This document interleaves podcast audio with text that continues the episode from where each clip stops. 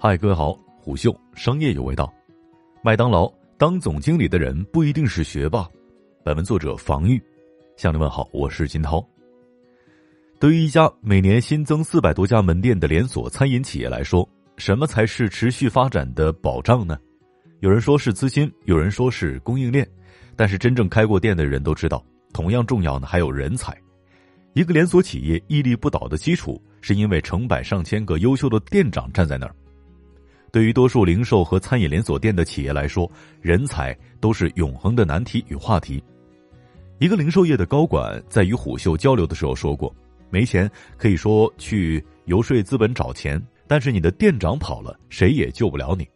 正因此，以连锁为本质的企业很多都有自己的人才梯队体系，形成自己的人才书写系统。或许有人会认为，这对于麦当劳不是问题。作为世界知名的餐饮连锁品牌，麦当劳还会缺人吗？但是今天的金拱门不这么想。九月二十二号，金拱门在一年一度的麦麦全息活动上表示，今年要招聘十八万人。这个数字听起来比一年开四百三十家门店更加引人注目。虽然这个数字还包括了各种不同的用工形式，但是麦当劳需要这么多的人干嘛呢？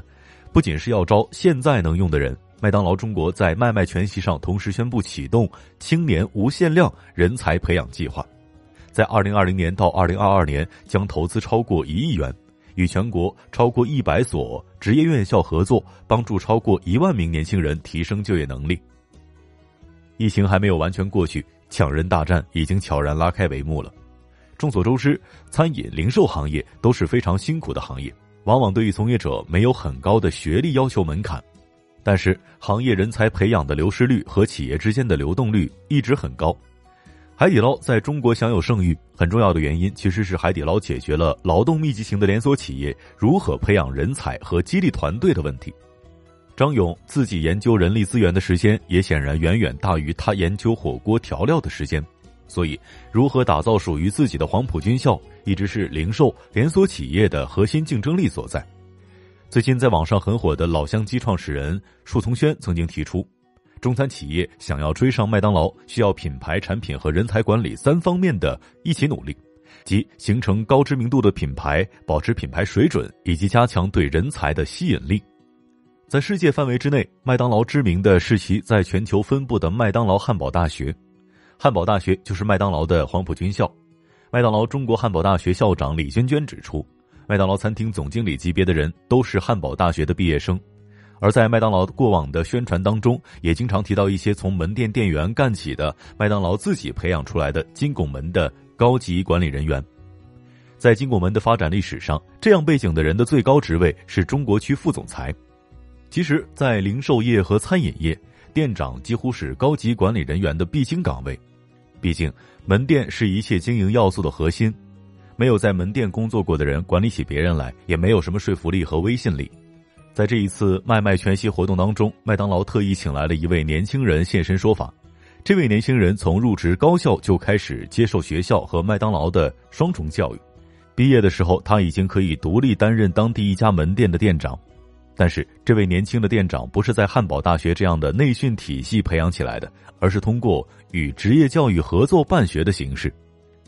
二零二零年。即使是大学学历教育，就业形势也十分的严峻。二零二零年应届毕业生超过八百七十四万人，比二零一九年增加四十万，比二零一零年更是达到了百分之五十一的增幅。与此同时，有数据显示，企业能够提供给毕业生的岗位同比下降了百分之四十九。所以我们会看到几万硕士毕业生在美团送外卖的消息。在大学生就业形势严峻的情况下。国家近年来提倡大力发展职业教育，其实很多企业的人力资源经理已经注意到这片蓝海，并且从中发现更多优秀的年轻人。二零一九年二月十三号，国务院印发的《国家职业教育改革实施方案》，为新时代和新形势下职业教育定出了顶层设计方案，并且提出职业教育与普通教育是两种不同教育类型，具有同等重要地位的观点。而对于餐饮和零售连锁行业，职业教育确实是人才梯队的基石所在，但问题在于学什么、怎么学。谈到教育，几乎所有的教育都存在教学与实践脱节的问题，这个问题在大学本科阶段存在，在职业教育同样存在。早在二零一七年，麦当劳就推出了现代学徒班。不过，二零二零年，麦当劳推行的是现代学徒制。麦当劳中国首席人员官王彦伟指出，其实很多年轻人在学校学的专业和走上社会有很多中断的地方，在学校学的那些知识很难直接用上，而工作岗位的要求在学校又很难获得。而对于现代学徒制，学生从走入校园的那一刻，我们就跟学校要联手，包括打造课程内容。我们有经验的师傅在工作的过程当中就要带他，很多实践经验不是可以写在课本上的，所以这方面也是很大的资源投入。麦当劳中国首席执行官张佳音则指出，希望麦当劳通过自身的培训体系优势和每年可以招聘的体量，跟教育部一起来推行现代学徒制。在这个过程当中，学生一边学的时候，就等于一手拿到了学位，一手拿到了聘书。这种企业发展规模跟以往是不一样的。现代学徒制虽然是麦当劳和学校一起培养学生，但是并不是定向委托培养。毕业的时候，学生仍旧可以选择其他去向。王彦伟指出，麦当劳中国每年有四百多家店要开，有大量的工作机会和发展机会。今年的十二个现代学徒制班，一百多个学生毕业之后，百分之四十都留下来了，而且都拿到了相应的管理岗位的工作机会。另外的百分之六十也都完全就业了。有人或许会好奇，学了几年和汉堡相关的知识，还能干别的吗？这里涉及到一个很大的问题，就是现代连锁企业究竟需要培养什么能力？